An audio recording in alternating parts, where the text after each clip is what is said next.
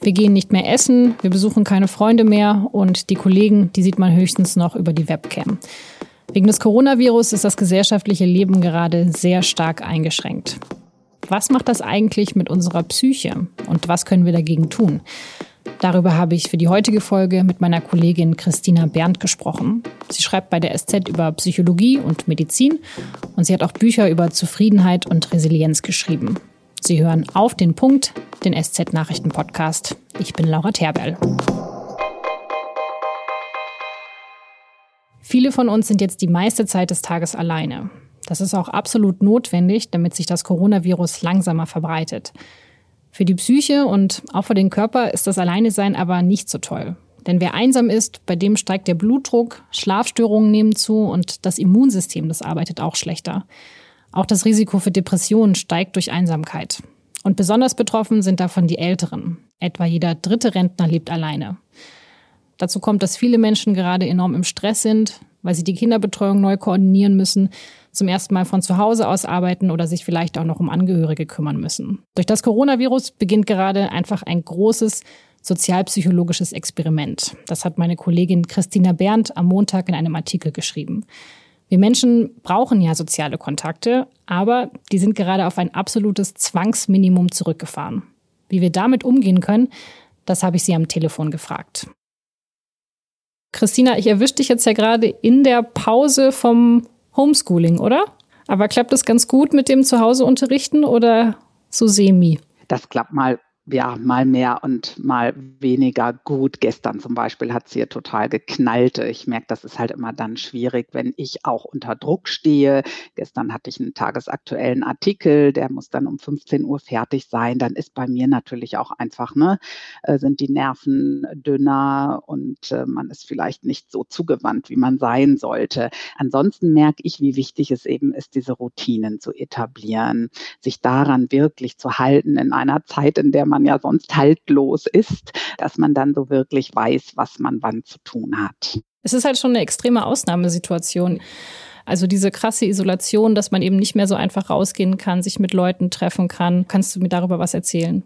Ja, das ist schon eine große, große Herausforderung für uns, gar keine Frage. Wir sind einfach soziale Wesen und äh, jetzt so wenig Sozialkontakte zu haben, das schmerzt. Es ist auch ganz klar, dass schon die Psychiater sich vorbereiten auf die große Welle und sagen, da kommen jetzt auch einfach vermehrt Leute mit psychischen Erkrankungen. Entweder solche, die jetzt erst eine entwickeln, auch durch die Angst, die sie vielleicht haben, durch die Einsamkeit, die sie verspüren, ne, den fehlenden sozialen Zuspruch. Und andererseits wird es sich bei Menschen, die ohnehin schon vorerkrankt sind, vielleicht eine depressive Verstimmung oder eine Depression haben, wird es für die auch gerade jetzt natürlich besonders schwierig. Was kann ich denn tun, damit es auch meiner Psyche in dieser Ausnahmesituation gut geht? Wie kann ich da besser auf mich achten? Das sind eigentlich die Strategien, die sowieso immer helfen im Leben. Da gelten immer die gleichen Dinge. Das Wichtige ist, dass man bei all dem Schwierigen, was einem ja nun mal jeden Tag begegnet, auch das Positive sieht. Ja, ganz gezielt sich dann auch freuen, wenn was klappt, wenn was Gutes passiert, wenn die Kinder ihre Aufgaben erledigen, wenn man morgens pünktlich am Schreibtisch saß, dass man all diese Dinge auch so ein bisschen feiert und sagt, yay, vieles läuft gerade aus dem Ruder zwar und bei vielen verliere ich die Kontrolle, aber oft genug passieren auch gute Dinge und dass ich die wirklich wahrnehme und in dem Moment auch richtig genieße.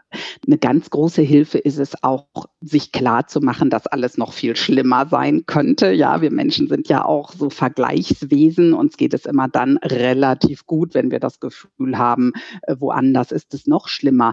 Das hilft einem Menschen sehr was extrem gut hilft, sind diese Routinen, die ich schon für mein eigenes Leben angesprochen habe, damit ich nicht so verloren gehe in diesem Alltag. Ich muss halt die Routinen ersetzen, die mir sonst das Arbeitsleben und der Schulalltag vorgeben.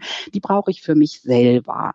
Äh, mich auch jeden Tag ein bisschen verwöhnen, denken, ich habe jetzt hier eine besondere Situation zu bewältigen, jetzt tue ich mir auch was Gutes. Und tatsächlich wäre jetzt auch die Gelegenheit, Chancen zu ergreifen für Dinge, die man sonst einfach nie macht und wo man sich dauernd ärgert, dass man sie nie macht. Denn das ist auch was, was unserem Geist, unserer Seele extrem gut tut, sich so neue Welten zu erobern. Du hast vorher gesagt, dass natürlich Menschen, die schon eine psychische Vorerkrankung haben, davon jetzt wahrscheinlich ja noch mal stärker äh, betroffen sind. Das ist ja irgendwie so das Problem. Man kann ja in keinen reingucken, wie es dem anderen geht. Und man weiß ja häufig auch nicht, ob äh, eine Person depressiv ist. Also das ist ja so ein bisschen das, was mich beschäftigt. Wie kann man den Menschen um sich rum helfen? Wie kann man versuchen, es auch für diese Menschen einfacher zu machen? Also für jeden von uns ganz wichtig, dass man auch aktiv den Kontakt sucht, gerade auch zur älteren Generation, ne, die vielleicht jetzt momentan noch viel schwieriger rauskommen, äh, noch viel schwieriger ihren Alltag gestalten können auch das ist jetzt natürlich noch wichtiger als sonst, dass wir uns wirklich darüber unterhalten, wie es uns geht. Ja, und dass man den Smalltalk und das Blabla, das ist natürlich auch was Schönes, einfach quatschen über alles Mögliche. Aber wenn jemand eine echte Depression hat, ist das einfach so viel mehr als diese depressive Verstimmung, über die wir jetzt reden. Ja, echte Depression heißt ja, ich fühle gar nichts mehr. Echte Depression heißt, ich habe auch keine Hoffnung. Und äh, ja, man kann da nicht in die Köpfe der anderen hineingucken. Das können auch Psychiater nicht. Und da ist es sicher richtig, dann auch äh, dringend therapeutische Hilfe aufzusuchen, sich in eine Klinik zu begeben. Denn jetzt allein zu Hause wird die Situation ganz klar schwieriger. Du hast in einem Text geschrieben, dass wir gerade Teil sind von einem großen sozialpsychologischen Experiment, ähm, weil wir eben alle unseren Alltag gerade komplett umstrukturieren. Was würdest du denn sagen, wie läuft das Experiment bis jetzt? man hört schon viele Alarmrufe.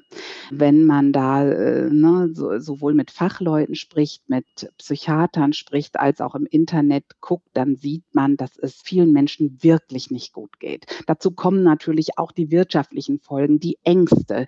Ähm, es ist, äh, finde ich, ein Experiment, das wirklich eine sehr, sehr große Herausforderung für uns alle ist. Und auf der anderen Seite gibt es aber genug Leute, die es eben auch gut bewältigen. Und das das ist auch was Wichtiges, ja, dass wir so lernen, flexibel zu sein. Wenn man jetzt dauernd schimpft, wie doof die Politiker sind und ob das überhaupt nötig ist und so weiter und damit hadert, dann tut es einem nicht gut. Das macht es nicht besser. Besser ist es, sich darauf einzulassen, ist auch äh, als Herausforderung für sich selber zu sehen und zu sagen, na gut, das will ich jetzt bewältigen. Wir schaffen das. Also so schwer es fällt, man sollte versuchen, positiv zu bleiben und möglichst viel Kontakt zu den Mitmenschen und sich auch wirklich mal fragen, hey, wie geht's dir eigentlich damit?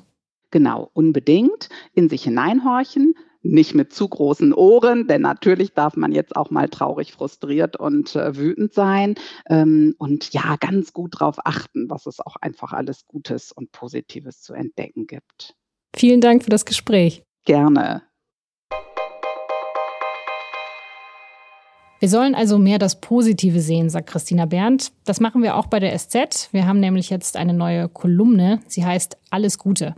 Und in der schreiben wir täglich über die schönen, tröstlichen oder kuriosen kleinen Geschichten, die gerade in dieser verrückten Zeit passieren. Sie finden die Kolumne auch auf sz.de. Und in den Shownotes und auf sz.de-nachrichtenpodcast habe ich Ihnen außerdem weitere Artikel verlinkt, in denen steht, was Sie für Ihre mentale Gesundheit machen können und wo Sie anrufen können, wenn es Ihnen nicht gut geht. Und jetzt noch weitere Nachrichten. Die Olympischen Sommerspiele in Tokio werden verschoben. Sie sollen jetzt erst im Sommer 2021 stattfinden. Das hat Japans Ministerpräsident Shinzo Abe am Dienstag bekannt gegeben. Das letzte Mal sind die Spiele wegen des Zweiten Weltkriegs ausgefallen, und zwar 1940 und 1944. Und 1940 hätten sie ursprünglich ebenfalls in Tokio stattfinden sollen. Die chinesische Provinz Hubei war wohl der Ort, in dem es den ersten Ausbruch des Coronavirus gegeben hat. Jetzt sollen dort die ersten Beschränkungen wie zum Beispiel Reiseverbote wieder aufgehoben werden.